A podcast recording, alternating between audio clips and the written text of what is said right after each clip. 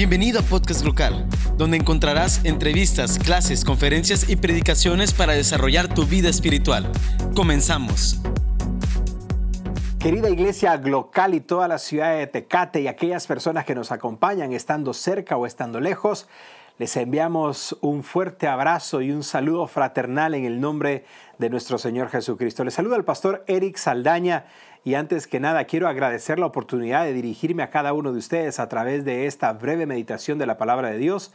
Y me gustaría, antes que nada, dar gracias al Señor por la vida del pastor Rochín. Agradezco al Señor de que la operación haya salido un éxito. Quiero que sepa, Pastor Rochín, estuvimos orando como familia y su servidor el día que usted entró a cirugía, estuvimos orando al Señor y cuando finalmente obtuve la llamada de que todo había salido bien y me confirmaron de que la operación había sido un éxito, le di gracias al Señor. Así es que quiero que sepan, iglesia local, que estamos orando por ustedes. Me gozo y me alegro siempre que el pastor Edison me comparte eh, testimonios y noticias de la iglesia local y el ver cómo Dios los está usando para impactar la ciudad de Tecate y más allá de ellos, quiero que sepan que es una bendición para nosotros. Así es que nuevamente que el Señor les bendiga y les continúe usando poderosamente para ganar Tecate, Tijuana y todo lo posible para Cristo Jesús. Me gustaría compartir con ustedes un breve estudio de la palabra de Dios ahora que estamos en cuarentena, ahora que muchos de nosotros hemos tenido que reducir nuestras horas de trabajo, nuestra rutina de trabajo, precisamente para evitar cualquier posible contagio del coronavirus. Y hablando de la cuarentena, me gustaría a manera de introducción hacerte una pregunta a ti que me estás viendo. Escucha mi pregunta. Durante esta cuarentena, ¿estás tú invirtiendo el tiempo o estás tú malgastando tu tiempo? Una vez más, durante esta cuarentena, ¿estás invirtiendo tu tiempo o estás malgastando tu tiempo? Tal vez tú puedas decirme, Pastor Eric, no entiendo qué es invertir y gastar. Explíquemelo, por favor, y con gusto lo voy a hacer.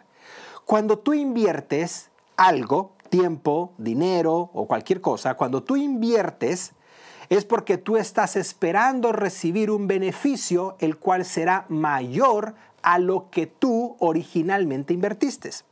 Cuando tú malgastas o gastas algo, no hay ningún retorno, no hay ninguna recuperación de lo que originalmente tú invertiste. Entonces, cuando hablamos de invertir tiempo, estamos hablando de que vamos a invertir un X número de horas, pero vamos a recuperar esas horas a través de conocimiento, a través de beneficios, a través de educación, a través de otras cosas. Cuando hablamos de malgastar tiempo, estamos hablando de que se te fueron 10 horas del día y no vas a recuperar y ni ganaste absolutamente nada de las 10 horas o las 20 o las 14 horas que invertiste haciendo algo. De una forma muy sencilla y práctica, esa es la diferencia entre inversión y gasto, algo que trae recuperación o genera beneficios o algo que no lo trae. Hablando de beneficios del tiempo, la Biblia tiene mucho que enseñarnos al respecto. Aunque tú puedas creer que la Biblia es un libro de religión, quiero que sepas, la Biblia es mucho más que eso. Lo que pasa es que muchos no la leen y porque no la leen ignoran lo que la Biblia tiene que enseñarnos al respecto. Pero hay un pasaje de la palabra de Dios el cual nos enseña a invertir sabiamente nuestro tiempo. Observa lo que dice Efesios. Esa es una carta, es un libro que está en el Nuevo Testamento, casi al final del Nuevo Testamento. Efesios capítulo 5 y versículo 15. Lo estoy leyendo de la nueva versión internacional para facilitar la comprensión del pasaje. Dice este versículo 15. Así que tengan cuidado de su manera de vivir. No vivan como necios, sino como sabios. Versículo 16. Aprovechando al máximo cada momento oportuno, porque los días son malos. Permíteme volver a leer el versículo 16. Aprovechando al máximo cada momento oportuno, porque los días son malos. Tal vez tú puedas creer que esto es reciente, querido televidente, querido amigo. Te equivocas. Esto, el apóstol San Pablo, quien fue el autor, lo escribió hace más de 1900 años atrás. Dicho de otra manera, esto que estamos leyendo es una advertencia, es una sugerencia de alto riesgo que la Biblia nos hace para que podamos invertir correctamente nuestro tiempo y no malgastarlo inútilmente. Así es que durante esta cuarentena tú tienes dos opciones. Una, invertir las 24 horas de tiempo con la cual dispones. Opción dos, malgastar las 24 horas de las cuales tú dispones. De esas 24 horas, tú ya utilizas 8 por lo menos o 10 para dormir. Ahora, eso significa que te quedan aproximadamente entre 14 y 15 horas para que tú decidas qué harás con ese tiempo. Si tú me dices, Pastor Eric, ¿qué sugerencia me puede dar usted para poder invertir correctamente mi tiempo durante esta cuarentena? Bueno, la primera recomendación que me gustaría hacerte, y si lo puedes anotar va a ser mucho mejor para que no lo olvides, es que durante esta cuarentena tú puedes maximizar el tiempo invirtiéndolo en ti mismo. Tal vez tú puedas decirme, pastor, eso se escuchó muy egocéntrico, eso se, escuchó eh, muy mezquino, pensar en mí mismo. Espera, no, no, no adelantes ningún juicio todavía. Cuando yo digo que tú necesitas invertir tiempo en ti mismo, me estoy refiriendo a que tú puedas reflexionar acerca, número uno, de tu conducta. Examina tu conducta, examina tus hábitos, examina tu estilo de vida, examínate a ti mismo. No, no, es necesario que venga tu esposa, tus hijos o tu suegro o tu suegra a examinarte. Tú mismo te puedes examinar tú mismo puedes reflexionar de cuál ha sido tu comportamiento o tu conducta durante los últimos días, las últimas semanas, los últimos meses, antes de que esta coronavirus o esta pandemia del coronavirus nos afectara a todos. Examínate a ti mismo, examínate, reflexiona. Y quiero darte un consejo. Si tú le dices al Espíritu Santo, Espíritu Santo, ayuda a mi vida, necesitas cambiar. ¿Qué hábitos de vida que tú tienes tienes que dejar de hacerlos? ¿Qué costumbres, qué tendencias, qué pensamientos, qué acciones por completo tienes que erradicar de tus hábitos de conducta? Y te aseguro que el Espíritu Santo te lo mostrará. Si eres verdaderamente un discípulo de Jesús, si eres verdaderamente una discípula de Jesús, yo te aseguro que el Espíritu Santo hablará a tu vida y a tu corazón en esta primera etapa de reflexión acerca de maximizar tu tiempo. Número dos, no solamente te pido que maximices el tiempo reflexionando acerca de ti mismo y de tu conducta, sino que también te pido que maximices el tiempo reflexionando acerca de tu matrimonio. Esta es una oportunidad maravillosa porque, hablemos claro, si no estuviera la cuarentena, tú volverías a tu rutina de vida normal. Es decir, te vas al trabajo a las 4 o 5 de la mañana porque tienes que cruzar la línea o porque no te da el tiempo. Pasas a tu trabajo aproximadamente unas 14 horas, llegas a tu casa alrededor de las 9, 10 de la noche, tus hijos ya están en cama, no los has visto durante el día, saludas a tu esposa de beso, ella se levanta, te prepara unos frijolitos y luego vuelve a la cama y tú te quedas comiendo quizás solo. Luego te bañas, luego entras a la cama alrededor de las 11 de la noche y te duermes como angelito hasta la misma rutina del día siguiente a las 3, 4 de la mañana. Entonces, ¿cuándo invertiste tiempo en tu matrimonio? ¿Cuándo invertiste tiempo con tu esposa? Esta pandemia, entre tantas noticias malas que nos ha traído, también nos ha dado oportunidades para que nosotros reflexionemos acerca de cómo está nuestro matrimonio. Y yo te pido que ya que no es prohibido salir a caminar, hazlo con tu esposa. Ya que no es prohibido hacer ejercicio, ejercítate con tu esposa, ejercítate con tu esposo. Habla, platica, hablen juntos. Y yo te aseguro que si tú le preguntas a tu esposa, mi amor, ¿cómo estamos? ¿Cómo estamos, mi reina? ¿Cómo estamos? Ella inmediatamente va a hablar y no va a parar, te lo puedo asegurar. Así es que vete preparando, te estoy alertando, ella va a hablar y tienes que escucharla hasta el final. Esa es la segunda recomendación que yo te doy. Y hay un pasaje en este mismo libro de Efesios, en el capítulo 5. Si lo puedes anotar ahí en tu Biblia, en este mismo capítulo que leímos, pero unos versículos después, en el versículo 21, del versículo 21 en adelante, el apóstol Pablo da muchos consejos matrimoniales.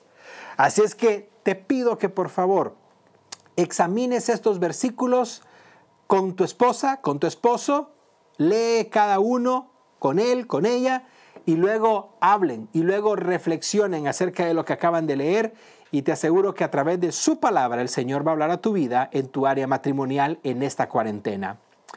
Consejo número tres, no solamente reflexionar en ti mismo, no solamente reflexionar en tu matrimonio. Número tres, reflexiona en tu familia. Haz que tus hijos participen de este proceso de reflexión. Invita a tus hijos. Tu servidor, por ejemplo, tengo una hija de 14 años, tengo una segunda de 12 años y tengo una pequeñita de 5 años, ya casi, ya mero, 5 años. Con mis dos primeras hablamos y reflexionamos. Y es algo que hacemos comúnmente con mi esposa. Hablamos de las cosas que se están haciendo bien y hablamos de las cosas que necesitan mejorar. Procuramos no utilizar términos negativos para que no las desanime, sino que hablamos en términos de qué necesitamos mejorar como familia, qué cosas podemos hacer diferente como familia para lograr las cosas que queremos, que anhelamos. Y te puedo asegurar por experiencia personal, sin ser nada de esto religioso ni pastoral, es un ejercicio maravilloso cuando tú le permites a tus hijos reflexionar acerca de la familia, acerca de aquellas costumbres que son buenas, hábitos que son buenos, acerca de, la conducta que deben de tener los hijos. Es un proceso maravilloso cuando tú involucras a tus hijos en esta etapa. Y la cuarentena en la cual estamos te permite invertir tiempo con ellos. Habla con ellos, platica, pregúntales, deja que ellos te pregunten.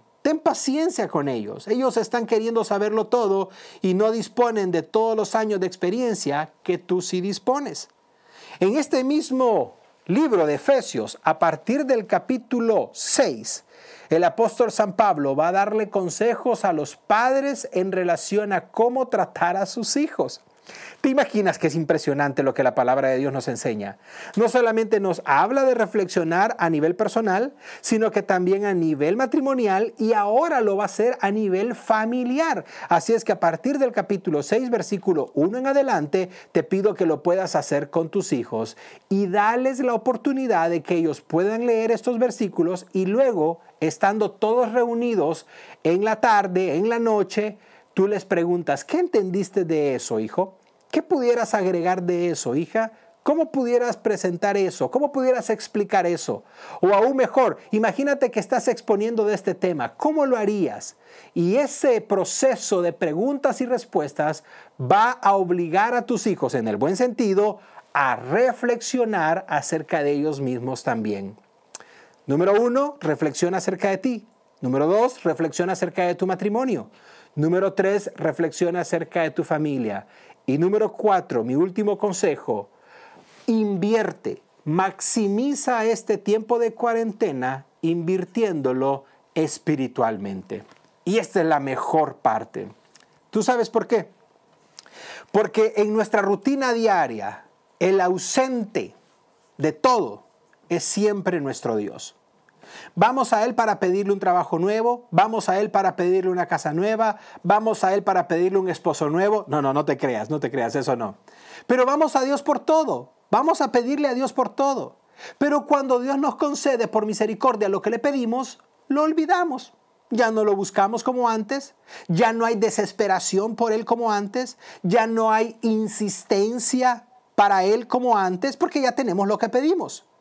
En este tiempo de cuarentena es un tiempo perfecto para buscar a Dios, porque nos recuerda que nuestra salud no es comprada, es un regalo de Dios.